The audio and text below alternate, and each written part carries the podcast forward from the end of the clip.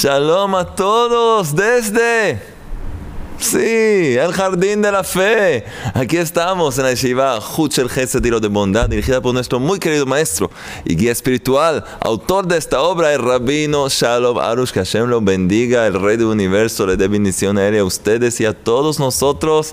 Qué alegría seguir creciendo, aprendiendo, viviendo. Por fin vivir por fin de verdad, empezar a vivir y gozar de la vida más bella que uno puede tener cuando camina y vive en el jardín de la fe. Entonces aquí estamos, seguimos con un tema, hoy vamos a concluir un tema, uh, amor, divorcio, ya saben, pero primero, el chiste del día.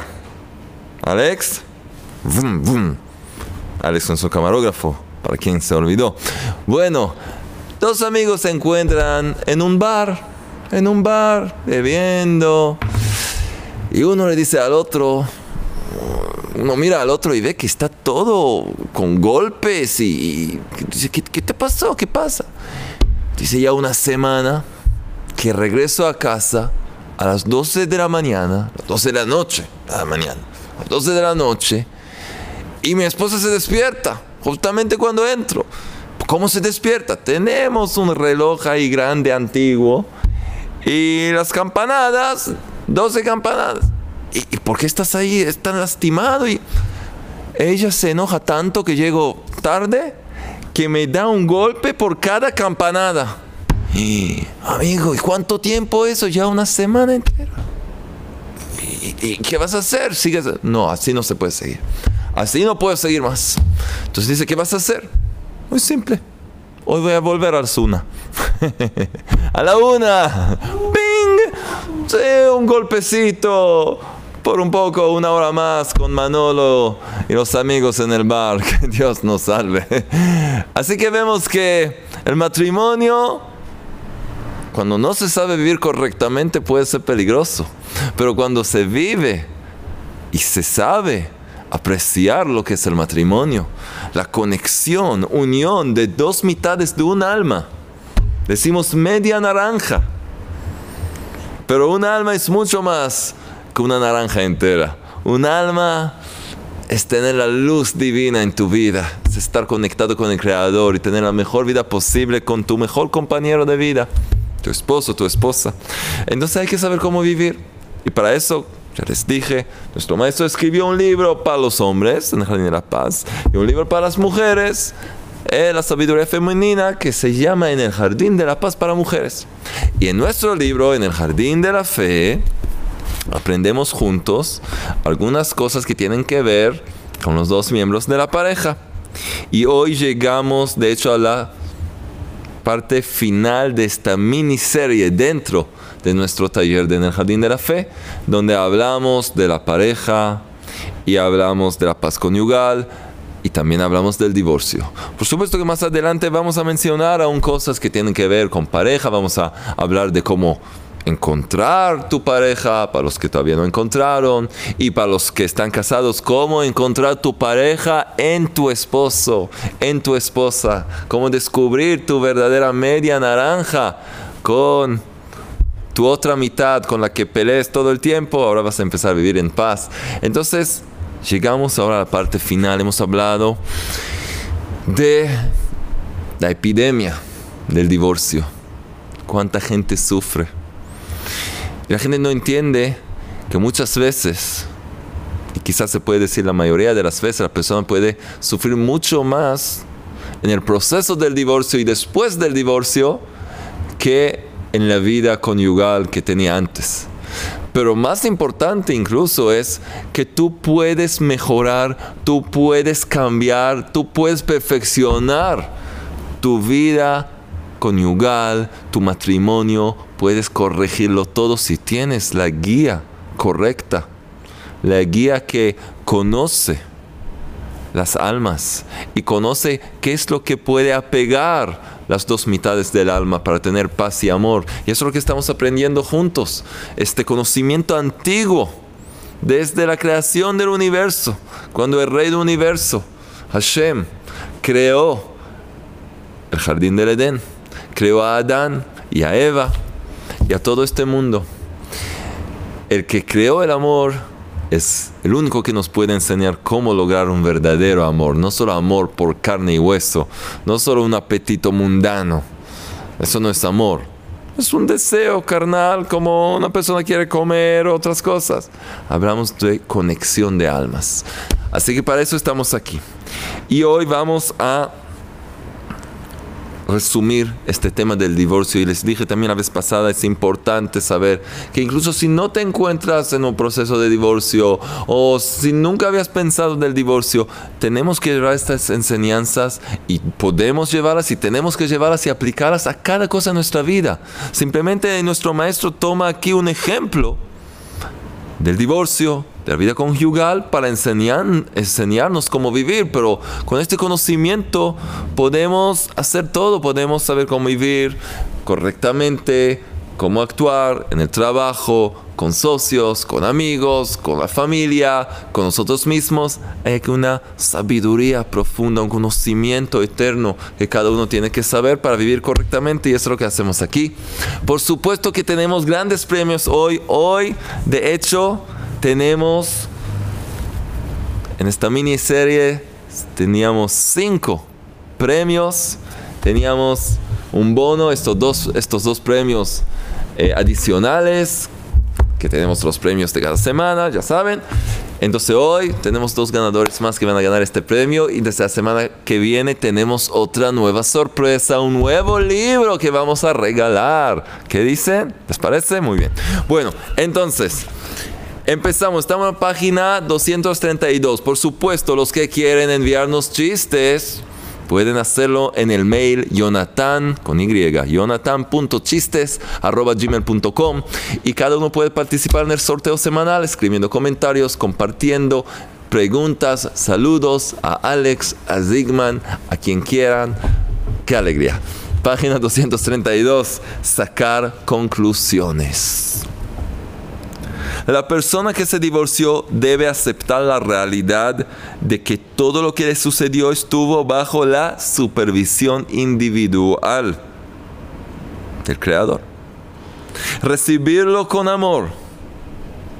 Verlo como la expiación de sus pecados y empezar de nuevo. Como hemos hablado la semana pasada, que es importante perdonar, limpiar el corazón, purificarse perdonar y seguir adelante.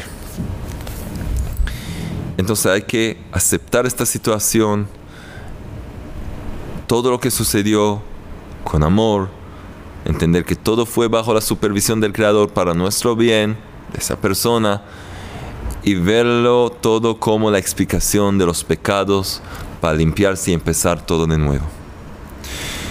Entonces esta persona debe reflexionar tranquilamente y preguntarse, ahora que ya me divorcié, ¿qué quiere el creador de mí? ¿Ahora qué? ¿Qué quiere el creador de mí? La persona que pasó un divorcio muy fuerte, muy desagradable, se siente herida, lastimada, no puede seguir, no, no, no quiere salir debajo de la frazada, no quiere despertarse por la mañana, ve un mundo oscuro. Entonces tienen que preguntarse, ¿qué quiere el creador de mí ahora? ¿Qué quiere? ¿Que me derrumbe? Mi Padre amoroso, mi Padre celestial amoroso quiere que me derrumbe, que cargue con sentimientos de odio, de, desesperación, de, de autoculpabilidad, que siga con culpas y culpándome a mí misma o a los demás. ¿Qué quiere el Creador? Que siga arrastrando toda mi vida lo que ya pasó y terminó. Ya, se acabó. Seguir arrastrándolo todo el tiempo. O quizás Él quiere que olvide todo y que le rece a Él para que me ayude a empezar una etapa nueva. ¿Qué les parece? Es la respuesta. La emuna es tan simple. Es tan simple. No, pues quizás, no, sofisticaciones, déjenlas afuera. Todas las idolatrías y falsas religiones empezaron con todo tipo de sofisticaciones. No, no es así exactamente. Sí, el creador dijo así, pero su intención fue esta y la otra. Idolatría, herejía, chao. La inmunidad es simple. Es algo que cada uno puede conectarse y entender. ¿Qué quiere el creador entonces? Entonces, después de aceptar la realidad que, lo que cantamos siempre, lo que pasó, pasó. Lo que pasó, pasó. Lo importante es empezar de nuevo. Lo que pasó, pasó. Lo importante es empezar de nuevo. Entonces, aceptando, aceptar la realidad que lo que pasó, pasó. Recién entonces se puede empezar el proceso de hacer un examen de conciencia, sacando conclusiones del pasado para el futuro. El creador nos dio un cerebro, nos dio, nos dio, inteligencia, nos dio intelecto para poder aprender del pasado y poder mejorar nuestro presente y nuestro futuro. Cuando decimos olvidar, olvidar lo que te causa dolor, lo que te molesta, lo que no te deja seguir adelante. Pero sí examinar dónde yo puedo mejorar, cómo yo puedo vivir correctamente y entonces tener de verdad un mejor presente y futuro. Es lo que hay que hacer. Este examen de conciencia debe ser auténtico. No, no queremos engañarnos. Debe, debe ser auténtico. Desde el punto de querer la verdad. Desde un lugar interior que tú decides, yo quiero, yo quiero la verdad. Tal como sea no quiero vivir en mentira. Quiero la verdad, sin ningún interés o esperanza de volver precisamente a su anterior pareja, solo con la voluntad de arrepentirse frente al Creador y rectificarse. No te metas en cálculos que debía ser, yo debería hacer esto y lo otro. Preséntate frente al Creador. Trata de ver qué debo corregir, cómo puedo mejorar qué hice mal, qué tengo que hacer bien ahora, eso es lo primero. Después de entender cuáles fueron los errores cometidos, se debe comenzar el proceso del arrepentimiento. ¿Qué significa? El arrepentimiento, o en el lenguaje sagrado lo que se llama teshuvah, que significa el arrepentimiento y retorno al buen camino, rectificar las cosas y empezar de nuevo yendo por el buen camino, el camino del Creador. Entonces, ¿qué significa? Hay tres pasos para hacer teshuva, para hacer el arrepentimiento auténtico. A. Confesarse frente al Todopoderoso, directamente a Él.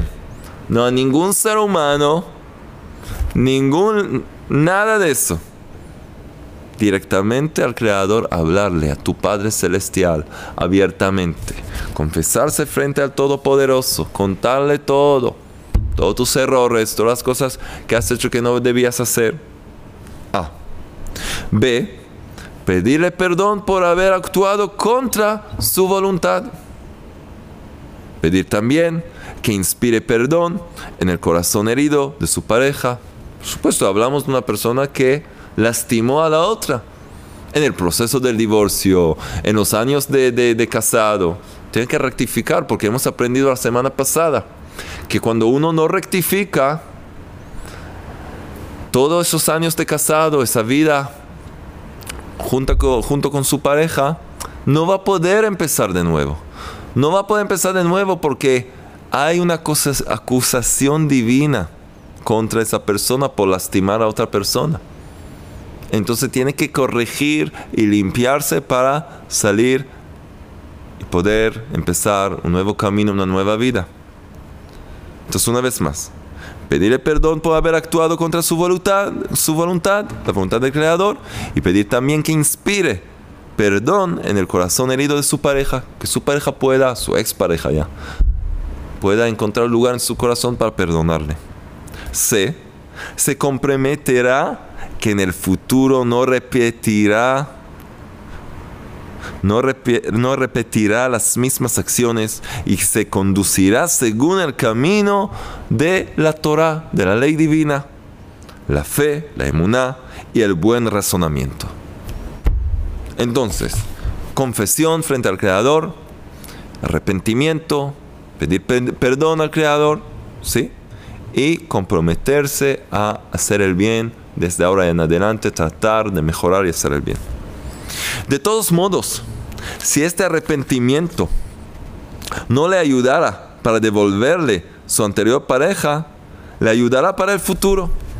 Si de verdad quiere regresar a su expareja, si está en proceso, la que pronto va a ser su expareja, entonces corrigiendo las cosas desde raíz, frente al Creador, puede incluso, incluso salvar ese matrimonio.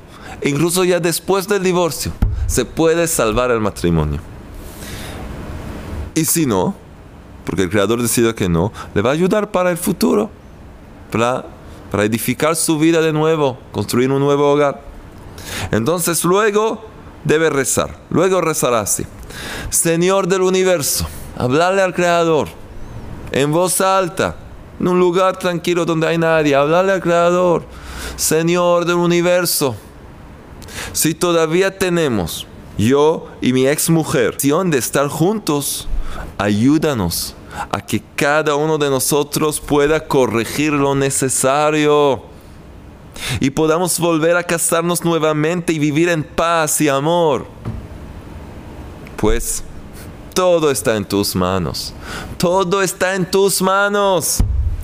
Tú tienes muchos caminos, muchas formas, muchos caminos para hacer las paces entre un hombre y su mujer, entre hombre y mujer. Entonces ayúdanos. Pero, pero, si terminó la corrección espiritual entre nosotros, compadécete, por favor, y ayúdanos para que cada uno encuentre una nueva pareja y que esta vez logremos vivir una vida de emuná, una vida de fe auténtica. Que a través de ella logremos felicidad, paz y calma.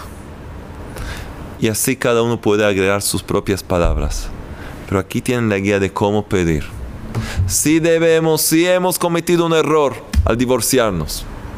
Y en muchos muchos de los casos es un gran error, porque se podía rectificar. Es simplemente una forma de escapar, de escapar del trabajo que uno tiene que hacer en su vida matrimonial. Pero si hemos cometido el error y ahora mi expareja ni quiere escuchar de mí, ni quiere hablar de mí, y yo cometí un error, ayúdame a arrepentirme, corregir y poder volver a vivir con ella. Pero si en verdad ya no podemos estar juntos, ayúdanos a los dos formar un nuevo hogar, seguir con nuestra misión en la vida. Así hay que pedir. Después del hecho, hemos explicado, no hay que llegar al lugar ese donde uno llega al divorcio, porque hay tanto que hacer, tanto que hacer antes de ni pensar en el divorcio. Pero ya estás ahí, ya llegaste, ya te divorciaste. Esta es la forma que debes rezar para hacer lo correcto y luego no cargar ese sentimiento de, ay, quizás me equivoqué, quizás tenía que hacer esto o lo otro. Así puedes estar tranquilo que hiciste lo que tenías que hacer. Ahora una gran pregunta. ¿Qué será de los niños, de los hijos, de tus hijas? Los casos de divorcio donde hay involucrados ahí niños pequeños, más grandes, no importa, adolescentes, para ellos es el fin del mundo. Es una tragedia que a veces cargan y llevan con ellos por toda su vida.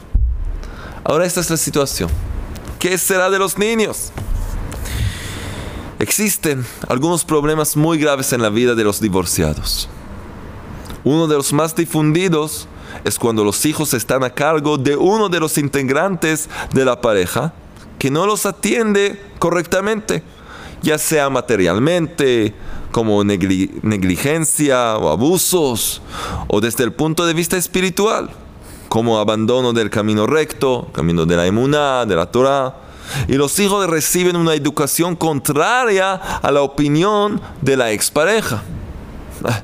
Los niños quedaron con él o con ella y hacen todo al revés de lo que yo hubiera querido. Entonces, ¿qué se hace?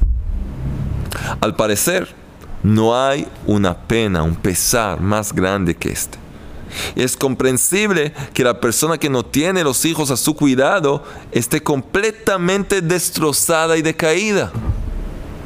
Pero este no es el camino. No es esta la verdad. Incluso cuando una persona tiene una gran pena, un gran pesar, una gran aflicción, le está prohibido dejar que ésta destruya su vida porque es completamente inútil. ¿Qué te va a ayudar estar deprimido? ¿Qué te va a ayudar a estar deprimida, triste, sin poder mover, sin poder comer o comer demasiado o lo que sea? ¿Te va a ayudar? ¿Va a ayudar a tus hijos? ¿Qué? Escuchen ahora una, historia verídica que ocurrió que nos va a ayudar a de verdad interiorizar esta gran pregunta. Sobre este tema contaremos un caso impresionante que sucedió en uno de los pueblos de Ucrania en el siglo XVIII. Escuchen. Una nueva ley del despiadado zar Nicolás I de Rusia era un malvado. Lo que hacía, perseguía más que todos a los judíos por su fe. Entonces este malvado, el despiadado San Nicolás I de Rusia, decretó raptar en forma brutal a muchos niños pequeños de sus familias, obligándolos a servir al ejército ruso durante no, no menos de tres meses, quince meses. ¿Dos años? No, no. Servir el ejército ruso durante no menos de 25 años. Un niño pequeño desaparece y cuando regresa, quién sabe, nadie lo reconoce y él tampoco se acuerda quiénes son sus padres, nada. 25 años. Y raptaban a los niños, los niños judíos. Les quitaban su fe, todo, todo. Niños de 5 años que no conocían nada más que el delantal de su madre. Fueron sacados por la fuerza de sus casas y llevados a campamentos en condiciones muy difíciles, bajo el control de crueles militares. Y ya pueden imaginar lo que les hacían a esos pobres niños. No hay que hablar demasiado. En la mayoría de los casos, nunca volvieron a encontrarse con sus padres. Nunca y perdieron completamente su identidad. Por supuesto, los padres de los niños hicieron todo lo posible para mandarlos a otro lugar o esconderlos de los soldados del zar. Pero estos irrumpían de tanto en tanto en los pueblos para atrapar a los niños. Los asustados pequeños eran arrancados violentamente de los brazos de sus padres, quienes gritaban pidiendo clemencia infructuosamente y eran encerrados cruelmente en carros especiales preparados para eso. Los gritos y los golpes de los niños en las paredes del carro, imagínense, wow, los gritos y los golpes de los niños pequeños en las paredes del carro y las súplicas y llantos de los padres eran ignorados por los helados corazones de los soldados. Quien veía esta escena se le contraría, se le contraía el corazón de dolor. solamente contarlo ya. En una de esas irrupciones corrió una mujer, a lo que le recién le habían raptado a su pequeño hijo. ¿A dónde fue? Al lugar de culto de la comunidad, a la sinagoga. A la sinagoga. Comenzó a gritar con todas sus fuerzas y terribles lloros, hasta que, por todo su dolor y sus alaridos, cayó muerta de tanto dolor fue ahí a la sinagoga, empezó a gritar, empezó a llorar y murió. Por supuesto, se produjo un gran alboroto en todo el pueblo y alrededores. Cuando llegó esta historia al justo de la ciudad Nemirov, ¿quién era ese justo? Rabbi Nathan Sternhartz, el gran discípulo, el discípulo principal de Rabbi Nachman de Breslev, conocido como Rabbi Natan de Breslev, Rabbi Natan Sternhartz, el justo de la ciudad Nemirov. Llegó a esta, esta historia a él. Entonces, cuando llegó esta historia a él, que se sabía, rezaba mucho para conseguir la abolición de este decreto, todo el tiempo rezaba pidiendo al Creador que termine ya ese decreto horrible. Entonces cuando le contaron de esto, le dolió mucho. Pero dijo algo que nos tiene que servir como una, como una gran, gran enseñanza a cada uno de nosotros. No importa cuán difícil es la situación. Escuchen lo que dijo después de todo el dolor. Miren lo que dijo él. Si esa pobre mujer, si esa pobre mujer se hubiera acercado a mí, le hubiera aconsejado que se fortaleciera y rezara cada día en horas fijas al Creador para lograr la vuelta de su hijo. Y si lo hubiera hecho, lograría no solo la vuelta de su hijo, sino también la de tantos y tantos otros niños. Todo por el mérito de sus puras plegarias. Plegarias que hubieran salido de un corazón ardiente, dolorido. Una plegaria auténtica. Escuchen lo que le dijo. Vemos como hasta en casos de crisis duras y dolorosas, como de niños inocentes que fueron raptados para el servicio del ejército ruso, es necesario hacer todo lo posible para guardar la claridad mental y creer que no hay calamidad que no tenga solución por medio de la plegaria. Porque la plegaria es una conexión directa al Rey del universo que todo lo controla, controla todo lo que hay. También al Nicolás 1, 2, 20, lo que sea. El Creador controla todo. No hay calamidad que no tenga solución por medio de la plegaria. ¿Por qué? Por la perseverancia y persistencia de la plegaria día a día, le dijo rezar cada día en horas fijas, se puede cambiar todo decreto, lograr más éxitos y hasta ayudar también a los demás. Con tu plegaria puedes no solo salvar, rescatar a los tuyos, sino el Creador usa tus plegarias también para ayudar a mucha gente más. Esto en cada cosa en la vida en cada cosa en la vida. Se debe usar este camino, este consejo que nos enseña Rabinatan Sternhartz. En nuestro caso, en este ejemplo del divorcio, en cualquier otra situación que te encuentras en, en un aprieto, en un lugar sin salida, la vida sigue. Esta es una regla concerniente a todas las penas todas las angustias. Por difícil que sea, nada justifica que el hombre destruya su vida. ¿Cuánta gente, cuando las cosas no van de acuerdo exactamente como les hubiera gustado, se arruinan la vida?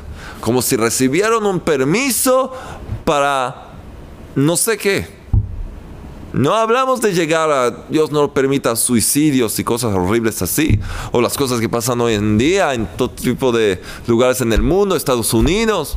Una persona se vuelve loca, toma una rifle, empieza a matar a, docenas de personas porque no le fue bien en el trabajo, se enojó con su esposa, empieza a matar 20, 30, 60. ¿Qué es eso?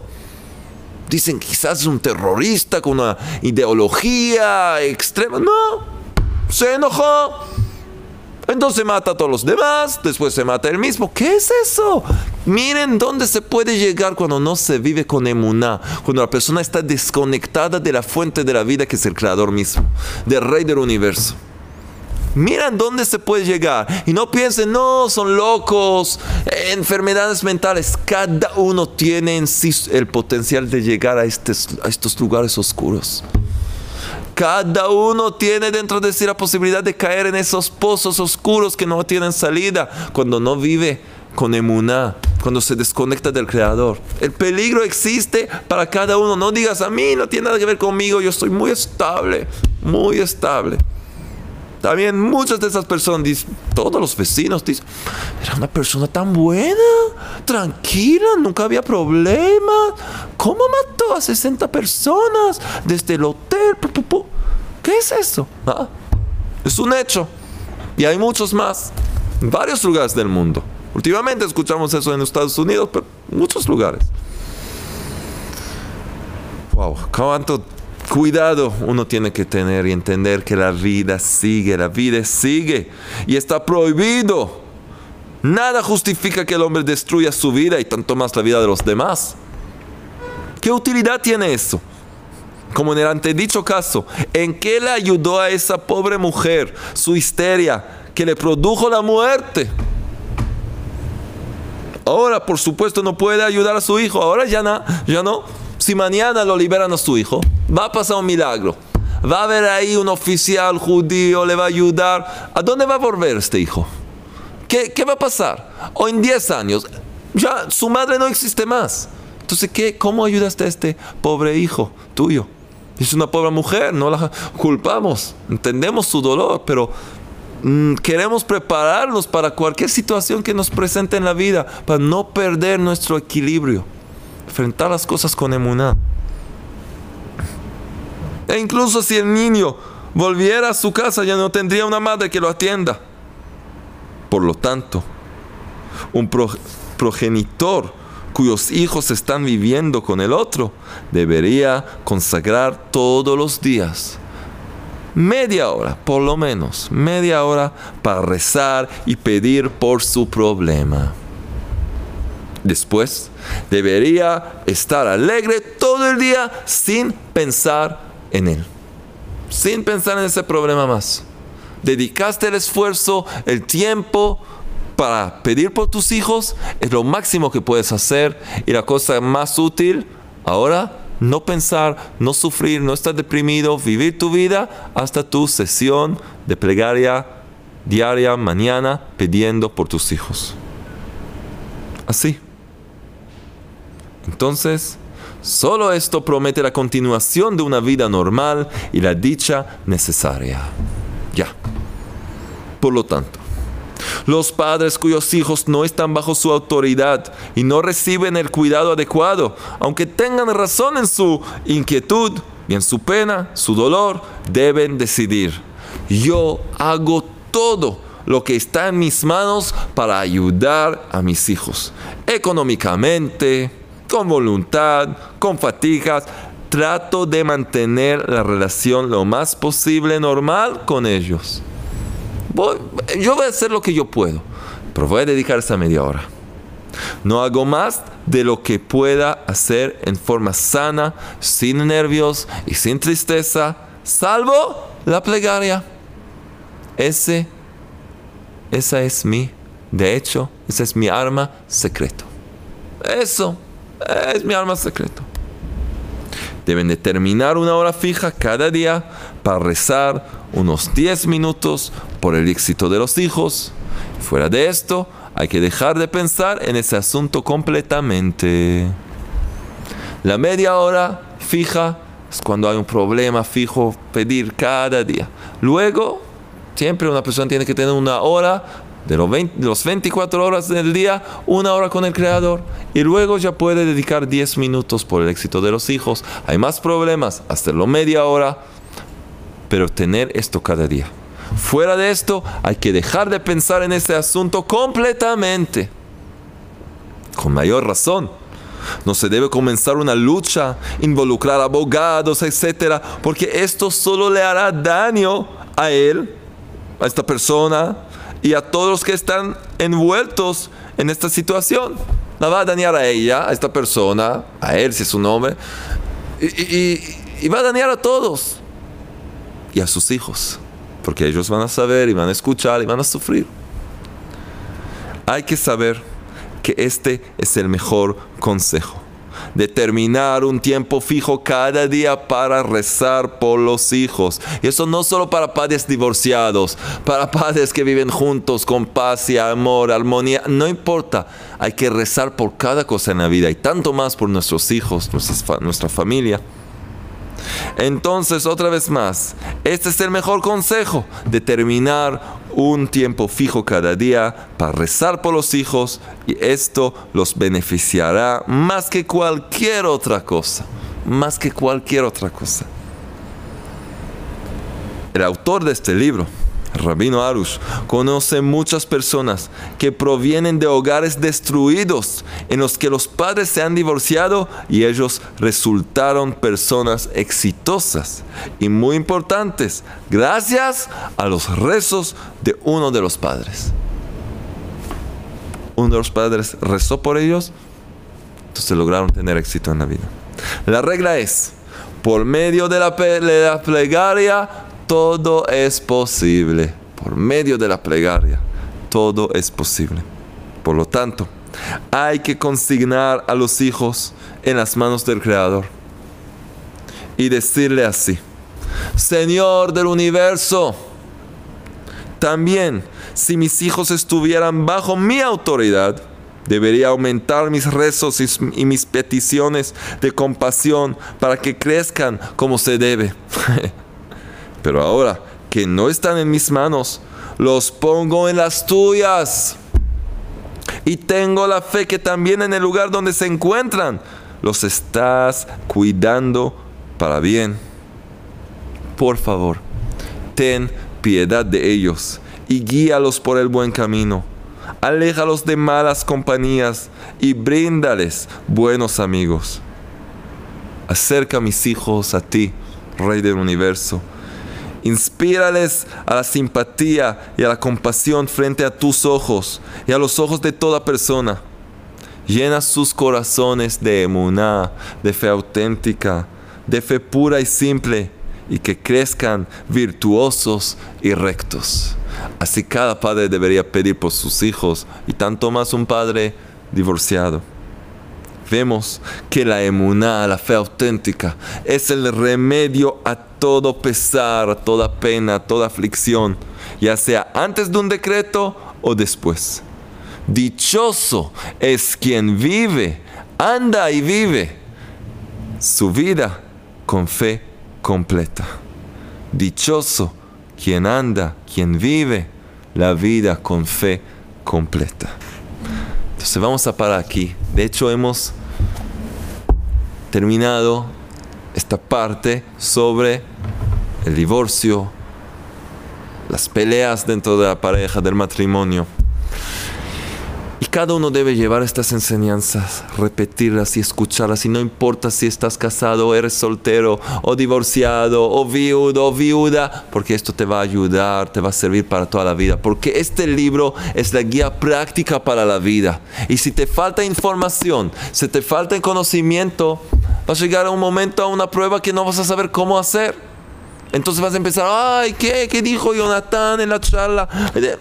Mejor trabajar y prepararse en momentos de calma para luego estar listos a cualquier situación que sea para poder enfrentar la prueba con una sonrisa, con ánimo, con emuná y pasarla fácilmente como un campeón. Alex, como un campeón. Sí, sí, sí. Es lo que hacemos aquí. Es lo que hacemos aquí. Entonces, mis queridos amigos, amigas, la semana que viene empezamos un tema. Eh, les voy a contar la semana que viene. Y va a haber un nuevo, nuevo libro para regalarles. Todos los premios conocidos y un premio nuevo para esa parte. Y más adelante también vamos a aprender acerca de como les dije, contra pareja y hay muchas cosas más. Pero hay que seguir este taller desde el principio hasta el final y repetirlo y repetirlo y escribir, vivirlo, vivirlo. Eh, sí, pues ya se repite, entendí el concepto. No, no, no. Si no lo vives y si no lo haces cada vez, cada semana, en el momento de la prueba, puff, vas a sentirte perdido, perdida es una lástima. Hay que vivirlo y hay todavía muchas sorpresas y cosas que tenemos que conocimiento que tenemos que adquirir aún. Entonces vamos a seguir. Y ahora llega el momento de los ganadores. Los premios de esta semana. ¿Quién? ¿Quién se gana? Vamos a ver. ¿Quién se gana los premios de esta semana? ¿Quién son nuestros ganadores? A ver. ¿Quién se gana? Sí, Alex. Uh, y jijiji. ¿Quién se gana uno de los CDs?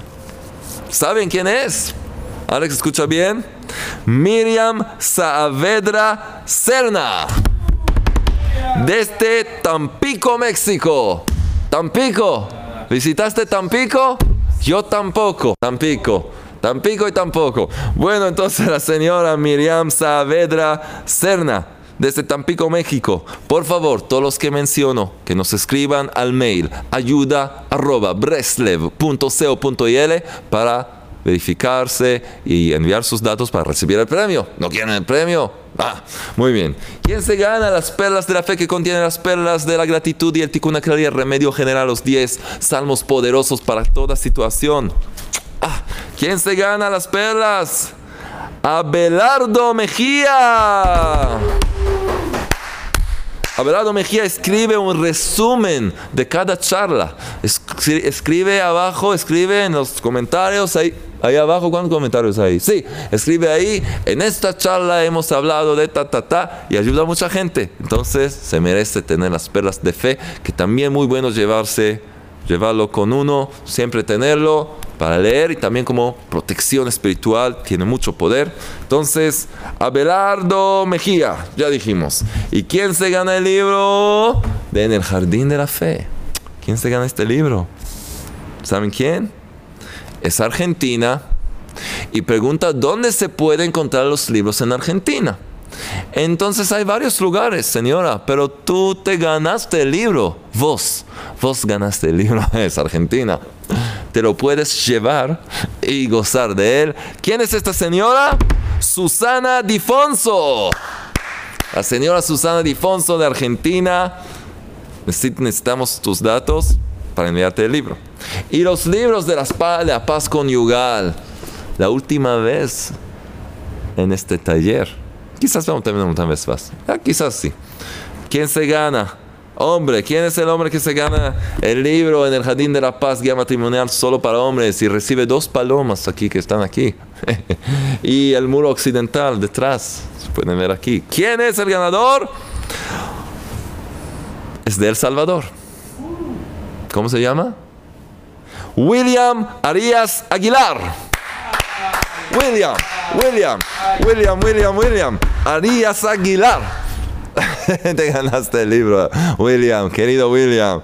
Excelente. Y la señora o señorita, no sé, que se gana el libro La sabiduría femenina es... Laura Vargas. Aplausos. Laura Vargas que dice que quiere trabajar en su matrimonio y quiere el libro. Y se ganó el libro. Excelente. Vamos a seguir trabajando, compartir las charlas, alegrarnos, hacer trabajo. La tarea de esta semana se preguntan. Muy bien, casi me olvido. Si no me hubieran acordado, la vez pasada dijimos perdonar. Esta vez empezar a, a rezar más fuerte y tanto más sobre el tema de nuestros seres queridos. Pedir por los que nos rodean y pedir por el mundo entero. Siempre en un trabajo personal hay que pedir por los demás. Pide por tu esposo, por tu esposa, por tus hijos, pide por el mundo entero. Pide por el pueblo elegido que tiene que traer la luz al mundo entero. Pide por el Creador mismo, sí, por el Creador mismo, que el Creador tenga éxito. Así rezaba Haná, la madre del profeta Samuel. Rezaba por el Creador, que su voluntad se cumple lo más rápido posible. Y es lo que queremos. Queremos poder ver muy pronto un mundo rectificado, brillando con la luz de la fe auténtica, la emuná por todos lados, todos alegres, abrazándose con alegría. Que así sea muy pronto que podamos ver esto con nuestros propios ojos, que sea rápidamente y en nuestros días. Amén. Hasta la próxima.